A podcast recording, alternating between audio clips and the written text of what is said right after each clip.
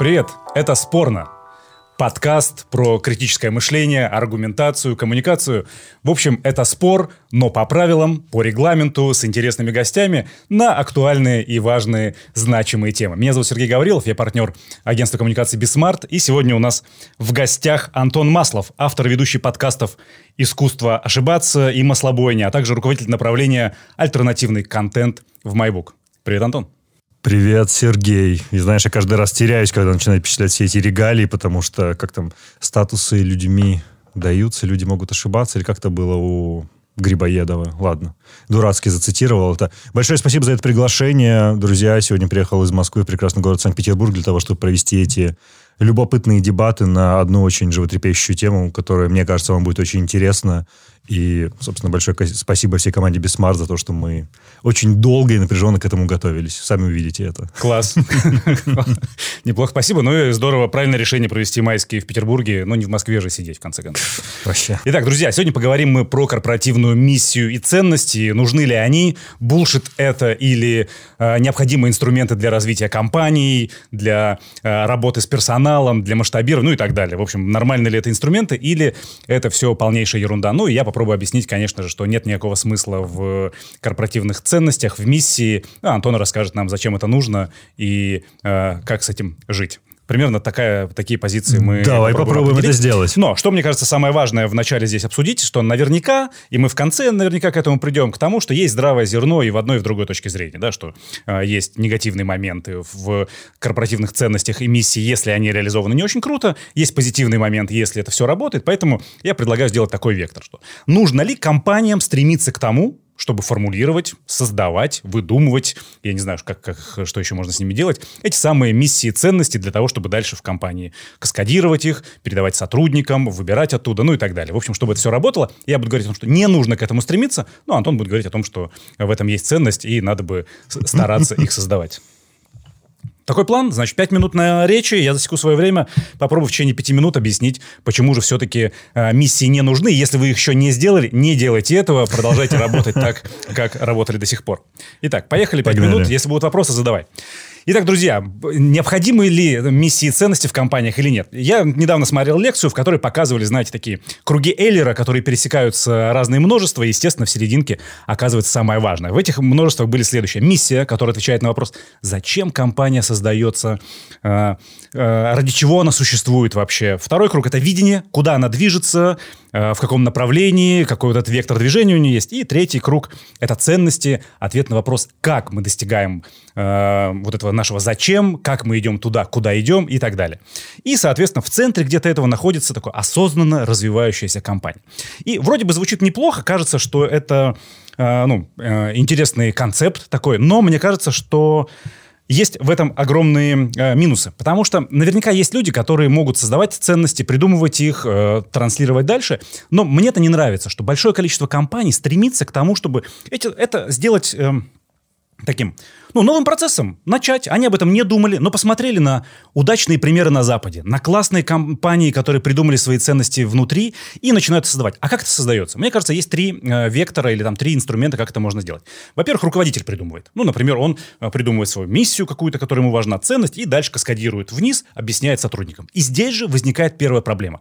Эти миссии и ценности могут не сочетаться с сотрудниками, они могут не сочетаться с партнерами, с клиентами и так далее. И здесь возникает огромное количество количество барьеров, сложностей в том, в том, чтобы это все каскадировать дальше и прививать в компании, и в том, что это, когда ты заявляешь об этом, находятся сложности во взаимоотношениях с партнерами, с кем-то. Вы не бьетесь по ценностям, с вами не хотят работать, и кажется, что это все, ну, в общем, странный прикол. А вторая часть, когда мы собираем эти ценности у сотрудников, например, мы понимаем, кто у нас команда, на протяжении а, там долгого времени понимаем, как они работают, что для них важно, пытаемся это дело все формализовать, как-то систематизировать и дальше распространить на всю компанию, да, там большого количества сотрудников. Но тут возникает нюанс, когда руководитель узнает, какие на самом деле ценности у этой компании есть. Когда он узнает, такой смотрит, боже мой, а это не та компания, которую я создавал. Все поменялось, и он тратит огромное количество времени, сил на то, чтобы что-то изменить, э, на то, чтобы, значит, из своей головы вложить это знание в голову своих сотрудников. И опять, он уходит от бизнеса, он уходит от нормальных критериев для бизнеса, показателей эффективности, от финансовых показателей, да, таких объективных нормальных критериев, которыми должен руководствовать бизнес, он уходит вот в эту, значит, мифическую плоскость. Ну и третья часть, наверное, ценности, которая самая чудовищная. И если вы так делаете, э, не надо так, ребята. Это придумать миссию ценности, когда садятся умные люди, э, собирают себе стратегическую сессию, такие, так, нам кажется, наша главная ценность – ответственность. Перед кем мы пока не знаем, но это очень важно. Или наша главная ценность – клиент-ориентированность. Что бы это ни значило, но пусть будет такая. И они придумывают эти ценности, создают мерч, естественно, вешают их везде, э, в, на двери, в туалете, в офисе и так далее. Но потом оказывается, что сотрудники эти ценности не принимают, не разделяют, отрывают их с мерча, э, не реализуют их в жизни, и в этот момент возникают ну, сложности во взаимоотношениях, потому что сотрудники понимают, что этой самой ответственности по отношению к ним в компании нет, например, э, они не чувствуют ее, не проявляют в отношении там, других людей, руководства и так далее, но все это булшит превращается, это все превращается, в общем, в абсолютно неработающий инструмент. И вот все эти три вектора, они как бы такие очень, очень плохо работающие, и мне кажется, что если вы не знаете, нет этого желания внутри, не горит э, огонь в сердце, который говорит, что я не могу по-другому, не могу без миссии. А вы смотрите по сторонам, смотрите на компанию, у которых есть классная миссия, есть интересные ценности, которые даже татуировки себе бьют с этими ценностями. Вы смотрите на них такие, блин, мы тоже себе хотим. Вот как только возникает такой вопрос, не нужно этого делать, потому что огромное количество негативных моментов здесь э, возникает здесь. Это несоответствие реальности этих ценностям и отторжение в рынке, в пользователях, в потребителях и так далее, и от, от, отторжение в команде, и смена фокуса с нормальных показателей на на такие очень выдуманные. В общем, огромное количество причин, почему не нужно стремиться к тому, что, чтобы создавать себе миссию, ценности. Если она сформируется самостоятельно, ну здорово. Не сформируется, значит, наверное, и не нужно в это направление двигаться для того, чтобы не создавать себе препятствия, ставить палки в колеса, а нормально действовать, работать, э, создавать благо в своем бизнесе, радовать своих пользователей и чувствовать себя уверенно. Вот такая вводная речь от меня на 4,5 минуты она получилась. Если у тебя, может, вопрос, комментарий, я потом перейдем к твоей пятиминутной речи, в которой ты все разнесешь и расскажешь, как на самом деле обстоят дела с миссиями и ценностями. Я могу сделать комментарий сейчас, давай, правильно? Давай. Друзья, я на самом деле понял, в чем заключается мета-смысл а, данного подкаста. То есть а, Сергей приглашает сюда людей, которые заявляют свою авторитетность в своих собственных шоу, к которым они готовятся. Потом эти люди едут в Санкт-Петербург. Естественно, они не успевают подготовиться. Спойлер. И на фоне Сергея они выглядят совершенными дилетантами, которым совершенно нечего сказать по теме, они не обладают приемами и тактиками дебатов и выглядят просто, ну, полными новичками. А, я попробую развеять этот миф, поэтому, если ты не возражаешь, я бы хотел воспользоваться своими пятью минутами и начать их прямо сейчас. Давай, время начнется Три, с твоих первых два, слов. один. Отлично. Пожалуй, играл главный инструмент, которым Сергей пользовался в своей речи, вокруг чего строилась риторика, это модальность модальность того, что необходимо создавать миссию, необходимо придумывать ценности, необходимо выстраивать культуру. И это, наверное, тот компонент, которого остается оказаться. Это, пожалуй, то немногое, на чем мы сегодня можем согласиться в самом начале. Действительно, модальность здесь не нужна. Но что здесь нужно? Нужен все равно общий здравый смысл и подход, который должен преобладать в том, чем вы занимаетесь даже если вы не хотите называть ваше дело, ваше устремление, вашу метацель миссией, вы все равно знаете, куда вы идете. И в голове вашего основателя, сооснователя, в голове ваших руководителей отделов есть та самая северная звезда, которая является путеводной, направляет всю вашу команду и направляет всю вашу компанию. Поэтому, вне зависимости от степени сарказма, от степени модальности, этот путь все равно есть, и он предначертан, он находится в ДНК самой компании. Другой вопрос в том, что есть разные сотрудники, у сотрудников есть собственная повестка, которую они преследуют в той или иной степени. И, наверное, самый главный вопрос заключается в том, как сопоставить повестку самих основателей, руководителей, лидеров, будь то формальные лидеры или неформальные лидеры, а даже важнее лидеров формальных и неформальных, как сопоставить их повестки вместе и воедино, чтобы из этого действительно родилась та самая миссия, и чтобы она была и не то чтобы даже была, простите. Вот видишь, я выгляжу полным дилетантом на фоне отсутствия абсолютно всех знаний, тактик, которые у тебя есть, механик дебатов. Задача в том, чтобы эти повестки формальных и неформальных лидеров совпадали и транслировались на все уровни организации. И все участники команды на всех уровнях понимали, куда они двигаются. Вы, не вы можете это не прописывать на бумаге, вы можете это не постулировать, вам не обязательно делать для этого мерч, но это все равно должно быть, и вы должны об этом задумываться. Мне очень нравится сериал «Сьюз». Возможно, вы знаете его как «Форс-мажоры» в переводе на русский язык. И почти во всех сезонах, во всяком случае в первых трех, а, каждый из персонажей задает себе или друг другу вопрос – каким юристом, каким типом юриста я хочу быть. Если этот вопрос экстраполировать на тип компании, то это самый главный вопрос, какой компанией мы хотим быть. И это вопрос, на который необходимо отвечать вне зависимости от того, класть его на бумагу или не класть, ездить на стратегические сессии на Бали или не ездить. Вы все равно обязаны этот вопрос ответить и двигаться. Поэтому давайте мы уберем из этого модальность, сарказм и необходимость это делать, тем более зависти как сказать, поглядывание на западные компании а-ля Netflix, которая воспринимает себя как спортивную команду высоких профессионалов A плюс уровня, и все равно будем думать о том, что нас объединяет и что нас делает мощной силой, которая должна двигаться в одном направлении. Класс. Пожалуй, здесь я приостановлюсь. Раунд. Раунд. Значит, а мы, друзья, и не ждем э, от гостей, чтобы мы были с ними одинаковыми, они тут говорят, что мы немножечко разные. Мы приглашаем их не за то, чтобы они были такие, как мы, а за то, чтобы они были такие, какие они. Поэтому рады видеть сегодня Антона с его э, дерзкими аргументами, заявлениями и комментариями. А, ну что ж, я попробую тебе ответить немножечко. Пожалуй. Э, и Давай. поговорить. Давай попробуем придать про, этому больше смысла. Про схожие вещи.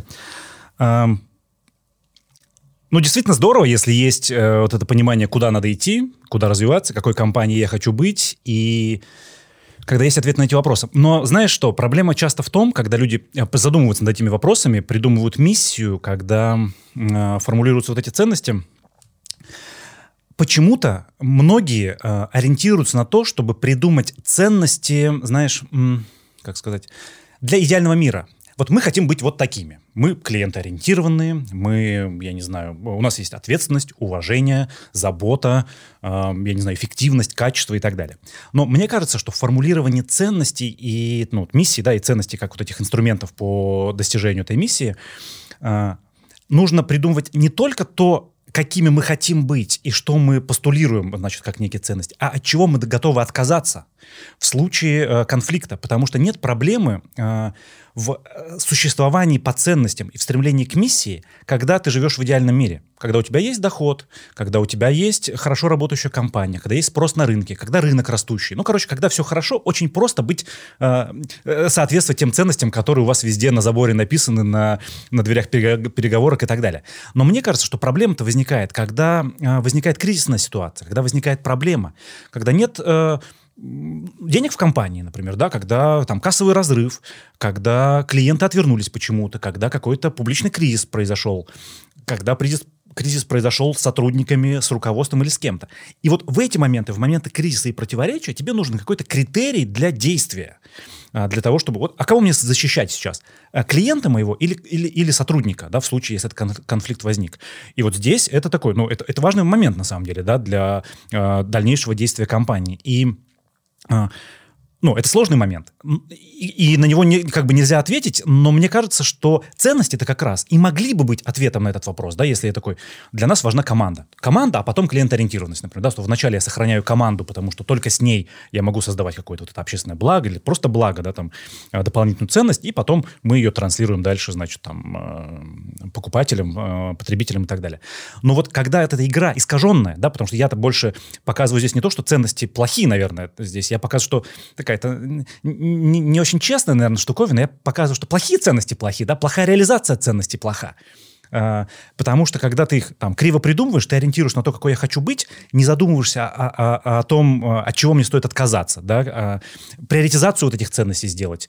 В итоге, когда я к этому прихожу, к конфликту, я вижу красивые ценности, я не понимаю, как мне теперь с ними действовать, я их там придумал, э, нарисовал, но у меня нет вот этого самого понимания. Это к вопросу о том, что они ну, очень плохо придумываются, короче. То есть если мы придумываем эти ценности, если мы пытаемся с кого-то скопировать, мы копируем плохо. И, скорее всего, это не работает как нормальный инструмент для ну, действия в такой сложной ситуации. И это одна из моих таких больших претензий к тем, кто эти ценности придумывает, формулирует, потому что они исходят из того, какими мы хотим быть, а не из того, чем мы готовы пожертвовать, от чего отказаться. Это такая здорово, наверное, если есть компания, компании, которые на это тоже ориентируются, да, и это делают. Может быть, ты такие знаешь, но э, огромное количество компаний, которые я встречал, э, значит, где действительно все это заявлено, публично постулируется, а потом в личных разговорах ты выясняешь, например, да, что кого-то уволили за что-то, когда тебя одна компания, не знаю, знаешь, там, у меня недавно случай был, когда э, мы за команду, за, значит, за э, вот это, за поддержку, за ответственность, за уважение, а у них спрашивают потом в чатике,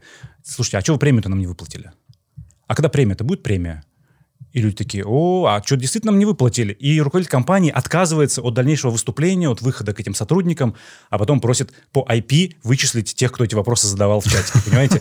Такой, подождите, то есть у компании есть ценности, она понимает, куда она идет, но в случае противоречия, в случае конфликта она выбирает как бы не ту сторону. Получается, что заявленные, постулируемые вещи не работают в данном случае, а значит, это как бы вовсе и не ценности э, для, для этой компании. Вот, поэтому моя такая большая, главная претензия к к ценностям, да, к тому, как они формулируются, придумываются, в том, что, ну, делается это криво. А формально очень делается. И если вы там на это ориентируетесь, э, очень часто важно, ну, доходить до сути, через боль, под кровь и слезы, наверное, да, надо найти. Ну, здесь важно очень честным быть. Вот что, что важно, мне кажется. Вот важный критерий. Важно, когда ты это придумываешь, важно быть честным самим собой. Важно признавать, что какие-то ценности для нас действительно важны, а какие-то нет. Но вот большинство людей, большинство компаний, мне так кажется, которые э, заходят на эту почву, да, придумывать ценности, они не готовы быть честными с собой. Они пытаются построить иллюзорный мир, который в кризисном, кризисной ситуации не работает, и в итоге они не достигают тех эффектов, которые хотели бы. Вот такая, такой комментарий у меня есть про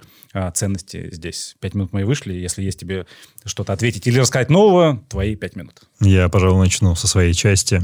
Знаешь, э, часть твоего диалога мне напомнила очень любопытное введение, кстати, как раз про корпоративную культуру Netflix, который, если я не путаю, но поправьте меня, если я не прав, э, генеральный директор Netflix э, пишет о том, что достаточно часто компании называют свою команду семьей и говорят о том, что мы семья. И он утверждает о том, что само убеждение о том, что мы семья, оно ложное, потому что он говорит, представьте на секунду, что на кухне собирается мама, папа и их четырех или трехлетний сын, которому они говорят, сын, знаешь, ты делаешь недостаточный прогресс в том, как ты ходишь и говоришь. И нам кажется, что нам пора расстаться. Мы уверены, у тебя все получится в другой семье, у тебя все будет хорошо, но просто мы с тобой не совпадаем, и нам необходимо расстаться. Насколько это абсурдно. И он приходит к выводу, что ну все же, ребята, семьи не увольняют. И когда мы говорим о том, что профессиональная команда — это семья, в этом есть очень вложенное, скрытое противоречие. Это, наверное, в большей степени был поинт к тому, что отчасти ты прав. Но все же мне не импонирует то, как э, ты используешь, как-то меня назвали в университете logical fallacies, когда воедино складываются разные логические аргументы, и на выходе получается вообще третий логический аргумент. Начнем с кризисов. Антикризисное управление — это отдельная тема. И то, как должна реагировать команда на те или иные вызовы, например, на кассовые разрывы, а, на проблемы с клиентами, это не всегда напрямую связано с теми ценностями, которые заявлены или заявлены, или с тем, существуют они в компании или нет. Это вопрос а, к менеджменту и вопрос к тому, как осуществляется управление. Мы можем действительно быть клиентоориентированной компанией, но иногда ситуация требует решения, которое действительно может не совпадать с тем, как мы действовали прежде. В конце концов, это кризис. И мы должны действовать по ситуации, а, минимизируя ущерб для нас и для клиента. Например, если мы в клиентском бизнесе. Поэтому, ну, как бы я не согласен с тем, что ты ставишь это в один ряд и говоришь о том, что кризис выявляет несоответствие ценностей. Да, он действительно может это выявлять, но как бы это все равно такие параллельные вещи, которые не являются следствием или вза- взаимозависимостью друг друга. И это, наверное, не до конца было правдой говорить о том, что в этом есть, э, ну, как сказать, некая ложь. Да, действительно, не всегда Сколько раз мы принесем за этот подкаст слово ценности, конечно, пожалуйста, посчитайте, напишите в комментариях. Да, ну, действительно, не всегда... Подарок какой-нибудь сделаем тем, кто посчитает. Э, что-нибудь ценное, я полагаю. Э, не, не всегда ценности и миссии являются тем, чем они являются на бумаге. И действительно сложные моменты это выявляют. И действительно есть претензия к тому, что мы хотим какими-то быть, мы пишем об этом бумаге, но на самом деле не являемся. Ну да, но это как психотерапии, если угодно. То есть для начала, чтобы разобраться, какими мы хотим быть, мы должны проанализировать теми, кем мы являемся здесь и сейчас, и только после этого начертить образ а, идеального будущего. Но само упражнение, понимание того, куда мы хотим прийти, и какой образ лучшей версии себя, говорю максимально корпоративными терминами и терминами бизнес-тренеров, он все равно должен быть. Потому что не понимая, кем ты хочешь стать, ты будешь просто идти и распыляться абсолютно в разные стороны. И даже если ты не клиентоориентирован, на бумаге у написано клиентоориентированность, то даже в одной ситуации из ста, когда у тебя все сейлзы не ставят ни во что клиентов и пытаются их отжать, Но в одной ситуации из 100 они вспомнят про это прекрасное слово client-orientedness, и они все-таки про клиента вспомнят. И это должно быть. И здесь я уже позволю себе добавить эту степень модальности, все же настоять на том, что какие-то ценности должны быть заявлены в любом случае, потому что это в некотором смысле необходимая черта, засечка, которая все равно будет какие-то неблагоприятные действия останавливать или поощрять благоприятные действия, и для каких-то людей станет необходимой частью того, как они будут действовать внутри компании за ее пределами раунд. Спасибо, спасибо за комментарии и за обличительные моменты здесь, скрывающие э, логические ошибки или неверную логику. Ну, давай, я попробую подвести итог со своей давай. стороны. Предлагаю в последних речах больше сфокусироваться на сравнении, может Давай. быть, да, э, да. на таком. Ну вот я просто хочу ответить на, на такой один момент, который ты рассказал в конце, в том, что так или иначе ценности должны быть э, у сейлзов, например, там, да, если они там агитируются и так далее. Вот мне кажется, здесь э, хорошо бы вообще понять на вот эту категорию ценностей, потому что мы не начали с определения, да, извини, что да, тебя перебиваю. Это, это, это, это, это важный момент. Ну, давайте мы им закончим хотя бы, если не определением, то, по крайней мере, пониманием, что здесь должно быть.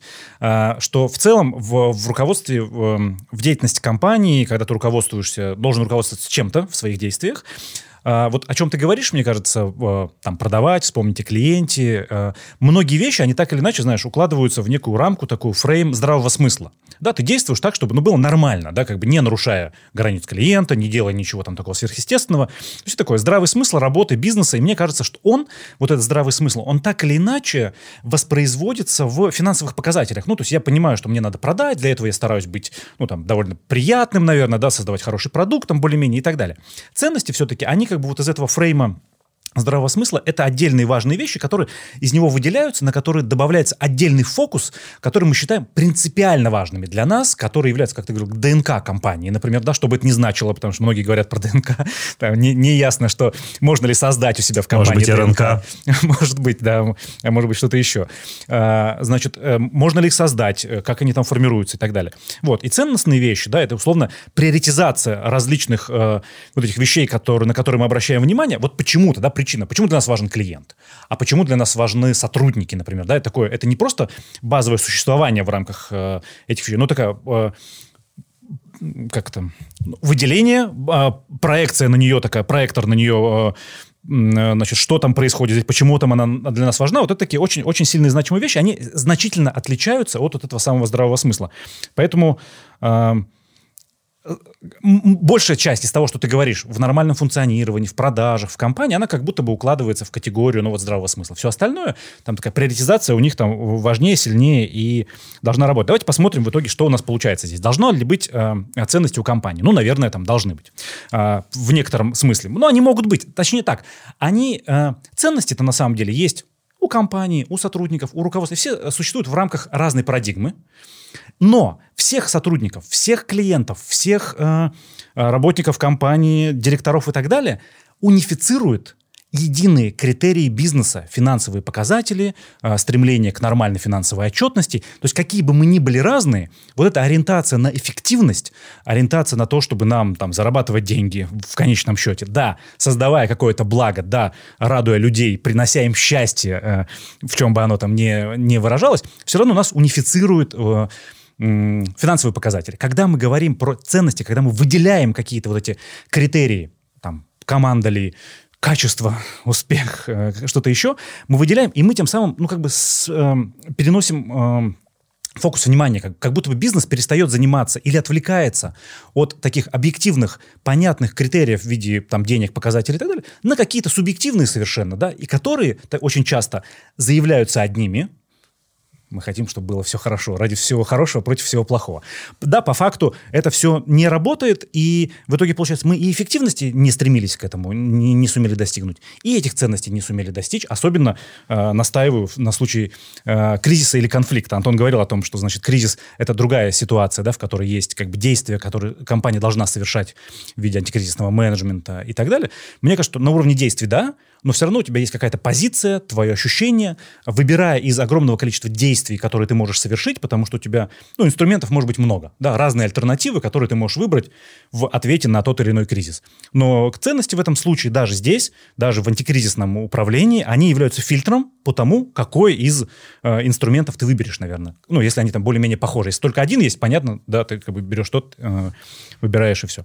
Вот, а для них это тоже работает. Поэтому, исходя из всего, мне кажется, что это такое, во-первых, очень ложный вектор, очень ложная, ложная вот эта цель к образу идеального будущего. Она ложная, потому что часто она не ваша, потому что компании стремятся не к своей, не к своему образу идеального будущего, а пытаются к выдуманному, скопированному. С Netflix, с Запаса, с Амазона, не знаю, с Apple, к чему-то еще выдумали себе воздушных замков, стремятся непонятно куда, придумывают эти ценности а, каскадируют в компании, они не близки сотрудникам. Люди начинают не понимать, э, как они вообще работают здесь, на основании чего, как это все работает. Фокус меняется с ориентации на объективные бизнес-показатели. Э, теперь это все такие ценностные вещи. В итоге мы непонятно, как работаем, убирали для себя эффективность, стремимся не туда, куда хотим, и все это такая как бы игра, которая не приводит нас к такому, к победе, к, к ожидаемому результату, который здесь может быть. Вот, поэтому я не рекомендую компаниям стремиться, ну, я в этих деватах, в, этом, в этом споре, который там э, по определенным правилам, не рекомендую стремиться к тому, чтобы придумывать для себя миссию ценности, если вы можете себе это позволить. Есть ли у тебя завершающие Э, пять минут, может быть, может быть меньше. Сколько есть, есть мыслей, расскажи, а потом давай. Не, ну я не могу упустить пять минут, которыми ты воспользовался, э, чтобы не ответить. Знаешь, пока ты говорил, у меня возник один короткий вопрос, на который я хотел, чтобы ты ответил. Скажи, пожалуйста, у тебя вот э, вплоть до сегодняшнего дня, до любого из этапов твоей жизни, профессиональной жизни, была ли у тебя ролевая модель? Э, который я ориентировался и стремился... Ну, не обязательно, знаешь, на 100%, 75, 50, 40. Ты, конечно, можешь заспорить мой аргумент с самого начала, сказав, что нет, не было. Но можешь сказать, что да, была, и позволишь мне развить мою мысль дальше. Слушай, скорее было несколько. Я думаю, что это был некий собирательный образ. Вряд ли был кто-то один. Э, скорее, они менялись на протяжении какого-то времени. И некие собирательные вещи, скорее всего, да. Так, так достаточно подыграл? Так достаточно ты подыграл. И они менялись, скорее всего, потому что ты становился более зрелым. Во всех смыслах. В профессиональном смысле, в личном смысле. То же самое и с компаниями. Да, когда ты создаешь бизнес, и ты прочитал большое количество нон-фикшн книг, которые описывали тебе культуру вышеназванных э, технологических компаний из долины из Соединенных Штатов, конечно, ты будешь пытаться этому подражать. И, конечно, в этом будет больше визионерства, меньше менеджмента. Но это вопрос про зрелость, и я не вижу ничего плохого в том, чтобы подражать, потому что это позволяет тебе, и позволь мне на правах автора подкаста «Искусство ошибаться» сказать, поошибаться, совершить неправильные шаги и понять, что эти вещи не работают, этому не стоит следовать, этот путь неверен, и позволяет тебе, собственно, стать более зрелым. И, возможно, на следующем этапе, когда у тебя эта компания провалится, надеюсь, у вас, друзья, она не провалится и не сгорит, а, выбрать более, ну, не выбрать более другой, выбрать просто другой путь, который окажется более оптимальным в каком-то смысле. И в подражании как таковом ничего нет. Ты действительно про зрелость компании, про зрелость менеджмента. Что касается того, что ценности различаются, все сотрудники, вот, знаешь, работают ну, в разных парадигмах.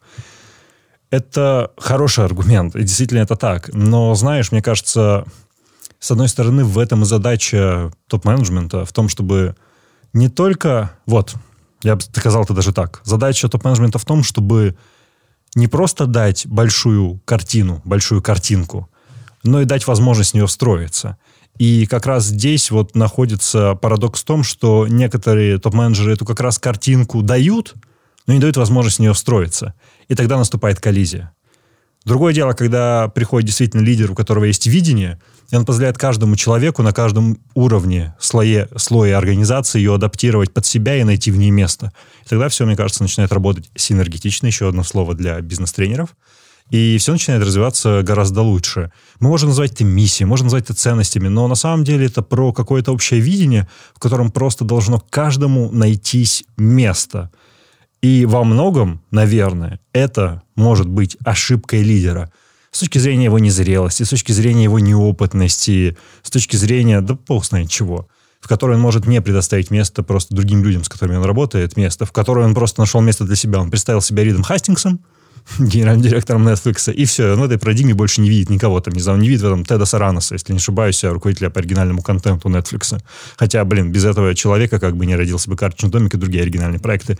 Anyway, ну, вот про это речь. Мы можем называть это как угодно и давать этому разные дефиниции, но, как сказать, эти вещи существуют, и они чуть больше, чем просто здравый смысл. Да, ты абсолютно прав в том, что те вещи, которые я говорил в плане работы с клиентом, заработок, они укладываются все универсальные критерии выручки, прибыли, не знаю, отработанных лидов, что угодно. Но те вещи, про которые я говорю, это действительно чуть больше, чем здравый смысл, и они должны транслироваться сверху, и они все равно транслируются, но вопрос в том, открыты и доступны ли они для других людей или нет. Вот. Класс. А, снова раунд. Спасибо тебе за эти комментарии. Ребят, на этом мы заканчиваем часть, которая посвящена дебатам, где у нас были столкновения, разные полярные мнения мы пытались вам показать. Вы можете в комментариях, конечно же, написать, что мнение вам ближе, или, может быть, никакое не ближе, у вас есть своя позиция. В общем, любые комментарии в отношении темы миссии и ценностей можете нам э, рассказать, поделиться, ну а мы почитаем, конечно же. Ну и не забудьте посчитать количество слов ценности в этих э, дебатах. Ценности? Ты сказал ценности. Ценности. Ценности. Да, именно про ценности мы и говорили сегодня, поэтому посчитайте их, а мы дадим вам какой-нибудь подарок. Ценные. Да, смотри, давай попробуем э, теперь обсудить. Мы такие, э, значит, полярные вроде как позиции попробовали показать здесь. Мне очень нравится... А, ну, обсудить попробуем. Давай. Да, как-то поближе свести, э, посмотреть на общее мнение. знаменателю, да. Да, да, да. Мне очень нравится идея с... Две. Две идеи из последней речи, по крайней мере, про зрелость прозрелость компании, прозрелость руководителя, и мне кажется, что они очень сильно сопряжены с... Э, с открытостью и честностью, наверное, знаешь, э, то есть, потому что ты, если зрелый и ты готов э, вставать на этот э, шаг, на этот путь, э, придум... ну, не придумывания, формулирования миссии, да, э, кристаллизации ценностей, которые есть у тебя, ты в какой-то момент можешь обнаружить, ну, очень интересные вещи, да, что очень большой рассинхрон есть у тебя, у топ-менеджмента, у сотрудников и так далее, да, и здесь важно не навязывать, потому что есть огромное количество, ну, вот, э, ситуаций, когда люди стараются, знаешь, у меня были примеры, когда, ну, вот я про мерч говорил, например, да, да. делали мерч, а ребята потом, ну, отрезали оттуда название компании и Вау. ценности, потому что сотрудники не согласны с позицией заявленной, Вау. потому что более того, знаешь, там проводятся исследования, например, а, собираются данные о, о том, как руководитель смотрит на эти данные, такой говорит, нет, будет под по-моему, да, и вот это, это очень странная штука, но это, это как раз о чем ты и говоришь, видимо, да, про зрелость, про то, что я не готов принять эту ситуацию, потому что надо, ну, если ты понимаешь, такие сложности есть, наверняка нужно по-другому выстраивать всю эту работу, да, ты такой признаешь, э, задаешь вопросы, обсуждаешь, понимаешь, и постепенно, наверное, ну, свою какую-то свою позицию можешь транслировать дальше, но вот в таком виде это, ну, это не ценности, да, это не миссия, это очень-очень странный подход. Знаешь, я немного растерялся, вот э, поставив себя на место человека, который предположим, ознакомился с результатами какого-то внутри корпоративного внутреннеорганизационного исследования и обнаружил, что коллектив вообще действует совершенно по другой повестке, нежели чем та, которая у тебя в голове. Я просто задумался, а что делать дальше? Ну, то есть, я скажу честно, ребят, я не знал бы, что делать дальше. Я, наверное, бы обратился к консультантам, и они вместе со мной бы угадывали, что было дальше. Вот, ну, реально что делать дальше. Да, ну, ну, это отдельный большой да, разговор. Точно не, при, ну, как бы не навязывать. Да, ну, да. Это, задуматься, понять. Ну, это просто, да, войдет в какое-то, как сказать, а, противодействие. Это, это самый тупиковый способ, который можно придумать.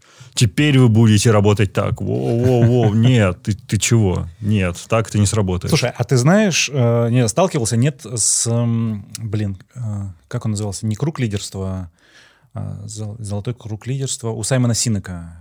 Нет, а, что это такое? Ну вот на TEDx конференции, да. да, и там один из спикеров, Саймон Синек, он давно еще, там, я не помню, в десятых годах, наверное. Ну, вот, э, Придумал эту штуку? Да, он сделал круг такой, и он проанализировал, говорит, он консультант, да. Э, и, значит, проанализировал разные компании, и говорит, все компании э, на рынке знают, что они делают да, какой продукт выпускают. Некоторые из них, там, внутренний круг, знают, как они это делают, да, либо это какой-то УТП, либо какая-то uh-huh. техническая, значит, нюанс, но только единицы компаний, типа Apple, Netflix, там, и кто-то еще, знают, зачем они это делают, да, и вот именно многие к этому приходят вот в такой пути, начали делать что-то, потом добавили какую-то надстройку, да, поняли как, и потом задаются вопросом, а, зачем вы это делаете или почему вы это делаете. Говорит, ну, правильно действовать в компании, с этого вопроса начинать, да, у него там есть книга, сначала сначала там, начни с почему, по-моему, или как так называется. О такой книге я слышал, я ее не читал, вот, но ну, осуждаю. Да, осуждаю? Шутка. Нет, не осуждаю. Ну вот, он говорит о том, что надо начать с вопроса «почему?», да, «зачем?», вот эти ценности, которые... и дальше уже э, э, развивать, э, там, а как это можно сделать, вот, и что мы делаем для того, чтобы достичь этих вещей. Ну, то есть ты как бы с этим концептом... Интересный подход. Знаешь, он достаточно, ну, противоречивый, потому что если мы коснемся любого классического бизнес-образования, там, на MBA, да, в бизнес-школе, там, базовый вопрос, зачем мы делаем бизнес, там, why we do business, тебе скажут, для того, чтобы зарабатывать деньги, to make money. И там никогда не стоит вопрос, почему. И, ну, вот это для меня, знаешь, абсолютно разные вселенные. Но знаешь, какая мысль у меня возникла абсолютно параллельно, вот когда ты сейчас рассказал про золотой круг лидерства. А, в тот период, когда ты ищешь работу, ты как человека, наверняка есть а, те места работы, где тебя просят писать мотивационные письма. Mm-hmm. И в мотивационном письме ты же ведь ну, должен, предполагается, что ты объяснишь, а почему ты здесь хочешь работать. И всегда на первое место, ну вот реально на первом месте, не знаю, как у вас, друзья, но у меня всегда приходило в голову деньги. Ну, я хочу зарабатывать деньги. Это то, что приходит на первое место, это правда, не надо тут открещиваться нам всем, на первое место приходят деньги, ну, потому что у нас есть экзистенциальные потребности. Но если подумать, на второе место тебе приходит то, что тебе нравится история этого бренда. Второе, то, что ну, третье, тебе нравится тот продукт. Мне кажется, вот э, с организацией ровно то же самое. Просто, опять же, вот это прозрелось по то, как долго ты этим занимаешься. Потому что когда ты только запускаешь свой бизнес, ну, это про деньги. Ты начинаешь делать это дело, ну, потому что оно тебе нравится, ты в этом преуспеваешь, но для того, чтобы делать деньги – но по мере того, как ты становишься в нем успешнее, лучше, профессиональнее, у тебя открываются дополнительные уровни понимания твоей мотивации, для чего ты это делаешь. Мне кажется, просто эти круги надо пройти. То есть ты думаешь, что ты вначале начинаешь свой путь, а потом по пути определяешь, а куда же я все-таки иду? Ну, я не считаю, что там, знаешь, мы строим самолет, пока он летит. Это, это тупиковый путь. Но все же, мне кажется, задумываться ну, знаешь, как Netflix говорит, наш главный конкурент — это сон. Слушай, если бы вот они, когда начинали свой дистрибуционный бизнес, а кассет по почте, думали о том, что они конкурируют со сном, я тебе говорю, они бы никогда не стали отправлять кассеты и dvd по почте. Они просто бы не начали это делать. Они пришли к тому, что они конкурируют со сном, когда у них уже была вот эта платформа с огромным каталогом. И тогда они поняли, что их цель — делать глобальный интертеймент в жизнь человека и встраивать его. И они к этому пришли. Это эволюционный путь. Огонь. Слушай, а можешь э, вот еще комментарий буквально дать про вот эту идею ошибаться? Потому что мне очень она нравится, и ну, нравится идея подкаста твоего, и мне нравится идея ошибки. Э, мы недавно разговаривали, я не знаю, место, знаешь, нет ли ты таких ребят, стартапы, место? сообщество стартаперов, предпринимателей. Вот, просто один из основателей, э, Андрей Дороничев, был выпуск у Дудя, у Юры Дудя, а, про, про долину, значит. Да. Вот, и он, угу. он, по-моему, Коль Давыдов, они любят говорить о том, что очень разная культура, вот про ошибки как раз, да, что в России как бы она такая ну, нельзя ошибаться и нельзя об этом рассказывать, да, а в долине, на Западе, в долине как бы в очень таком важном виде, это, ну, это нужно делать, да, это, это как бы там такой, ну, неизбежный путь, поэтому вот ты когда про миссию говорил, как у тебя здесь, ну, с, э, сходится миссия и ошибки? В смысле, ты смотришь на других? Нет, ты, ты сам совершаешь ошибки. Слушай, короткий комментарий, кстати, насчет долины. Я тоже, знаешь, не все так гладко, я же общаюсь mm-hmm. с людьми. Это на первом уровне кажется, что классно, failure, it is your experience, тыры-пыры. Но на самом деле это же чертовое колесо сансары, которое есть в долине. Если ты ошибся, венчурные инвесторы, о, он ошибся, дадим ему еще денег, дадим ему еще денег, дадим ему еще денег. Благодаря, блин, этим ошибкам, этой культуре, на самом деле, с темной стороны весь этот э, венчурный пузырь живет. Mm-hmm. Тоже, как бы я это не романтизировал, что там все открыты к вашим ошибкам. Ребят, там венчурные партнеры заинтересованы в своих бонусах, поэтому им дают вам деньги. Если вы ошибались больше, вам больше денег дадут, потому что им нужны свои бонусы в конце года. Тоже давайте без без романтизации, без утопии. Что касается миссии, а, я скорее не про то, чтобы смотреть на других, но это важно. Но давай так, чужие шишки не болят, угу. это сто процентов. Если ты посмотрел на других такой, ну, они не взлетели. Пф, окей. Мы взлетим. Нет. Я про то, что, ну, блин, ты похоронил бизнес. ты понял, какие подходы не работают. Ты супер сложным, тяжелым путем выяснил, что та манера, например, в которой ты общался со своей командой, пусть даже из трех человек, она не работает то, что ты пропагандировал работать, например, не знаю, по 15 часов в день, быть на связи в Telegram 24 на 7, это не работает. Сотрудники в долгую тебя начинают выгорать, и ты раньше тебе выгорание казалось просто каким-то fancy термином для хипстеров. Ты с ним сталкиваешься в действительности сам, и ты понимаешь, что, о, а это реальный термин, значит, мне надо больше думать о балансе для своих сотрудников. Я вот про это имел в виду, что ты должен действительно этот путь пройти. Наверное, кто-то в силу своих э, психологических особенностей проходит его менее болезненно. Кто-то в силу других особенностей, ну, особенно болезненно. Но в любом случае, мне кажется, это надо проходить. И, ну, я лично не сторонник, знаешь, того, чтобы сесть, задуматься именно вот про то, что ты еще пока не почувствовал, не сознал, не понял. Блин, иди делай, разбирайся, и тогда ты поймешь. А давай завершим Давай. последней э, мыслью. Э, есть ли у тебя примеры компаний, у которых, на которые, на миссии и на ценности которых можно ориентироваться, а Вот которые нужно нашел, учесть? когда подловить, так красиво закончили, я все примеры вспомнил, стал про логические провалы говорить. У меня есть просто, я могу начать. Если ты- ты Начни, можешь подумать. пожалуйста, ты, я пока подумаю. У меня есть... Это э, сложный вопрос. Правда, две, две компании, может быть, больше. Я Давай. для себя... А, ну, Во-первых, есть э, Вкусвилл, насколько я понимаю, а, он всем очень нравится с точки зрения там клиент-ориентированности и Неплохо. прочее. Я ничего не знаю внутри, э, то есть я просто слышу и от многих, что, что Вкусвилл как бы крутая в этом смысле компания. Мне кажется, что очень схожая где-то с Плат, например, где э, Евгений Демин, по-моему, да, он э, Да. письма пишет в каждой этой штуке. Я покупаю сплат Да, ради того, чтобы читать его письма. его письма. Да, это, Это очень, очень здорово. Вот. э, ну, мои безумные любимчики — это Дода. Вообще Дода Пицца, Дода Брендс, совершенно чудесные ребята. И, ну, с точки зрения, знаешь, ценностей, и одна из них, ну, или там, знаешь, квинтэссенция, опять же, здравого смысла, когда ребята, ну, просто делают, знаешь, только смотришь, ну, да, ну, то есть так, э, норма настолько, знаешь, она вот такая... э, ну, короче, ты не понимаешь, как можно действовать по-другому. Для них это нормально, они, ну, убирают лишнее. Я вот сейчас, пока ехал сюда, смотрел, нашел сайт их э, брендбук, по-моему, где описаны все ценности, шрифты, знаешь, там все-все-все указано. Я такой смотрю, там, значит, они такие, мы против канцеляритов, поэтому пишем тексты так-то и так-то. Мы, значит, не снимаем актеров, мы снимаем своих сотрудников. Мы там делаем вот это. Такой смотришь, так, блин, ну, то есть, ну, нельзя быть так, настолько нормальными, знаешь, то есть там вот такой подход, такой, блин, ну, ну, круто, настолько открыто. Я не знаю, опять же, возможно, есть какие-то там нюансы. Ну, слушай, надо чем-то прикрывать торговлю чем-то кокаином, который решили пару лет назад. Шутка, шутка, шутка. Да, Это шутка. Но даже в этом случае открытость, да, вот эта ценность, которая открытость, где Федор обо всем рассказывал, Да. все показывал, она позволила ну, вот эти негативные вещи очень, Абсолютно. очень быстро, быстро убрать, да, то есть ну, как будто та грязь, которая возникает, кажется, что не прилипает. И еще один пример, э, ну, это SDEC компания, потому что я там чуть больше знаю внутри, потому что мы работали с ними, и я понимаю, насколько сложно делать массовый продукт, когда у тебя огромное количество точек, да, как Да. и Дода, например, как из, из. Э,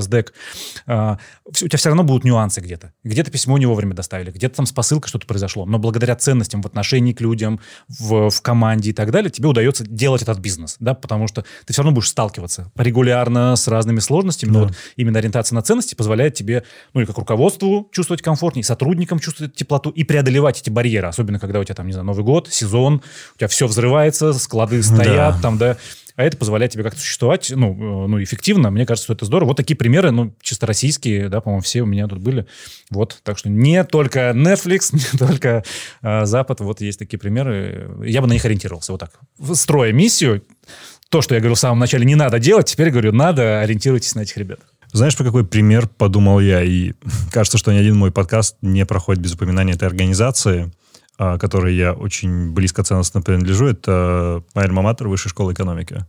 А, Действительно, у нас есть один очень простой постулат, я уверен, те выпускники вышки, которые будут смотреть, его знают. а Не для школы, а для жизни учимся мы. Это, как сказать, девиз университета. Ну, он на латыни написан, я его не воспроизведу. Но это то, что определяет мировоззрение всех студентов и духа университета. Безусловно, у нас есть а, там, декларация ценностей, которая тоже очень детализированно прописана. Но вот я вот сейчас, пока слушал тебя, задумался об этом. Черт возьми, вот та когорта людей, которая выпускается, тот их а, образ мышления, который им присущ, а, вне зависимости от вашего отношения, это очень здорово. И та атмосфера, которая внутри университета поддерживается с точки зрения плюрализма идей, да, я так искренне считаю. Вот мне очень нравится эта организация с точки зрения ценностей и гибкости, которую она позволяет обрести в том числе и студентам, и ее выпускникам. Это пример раз. А пример два, знаешь, может быть, я не так хорошо знаком с ценностями, но я сужу по результатам. Есть такая метакорпорация а, William Morris Endeavor. Это самая крупная в мире talent agency. Оно было основано в 1895 году, если не ошибаюсь. Начало с репрезентации киноактеров. Первым нью-йоркское агентство, а первый киноактер, которого они представили, был Чарли Чаплин. Еще в кино без звука.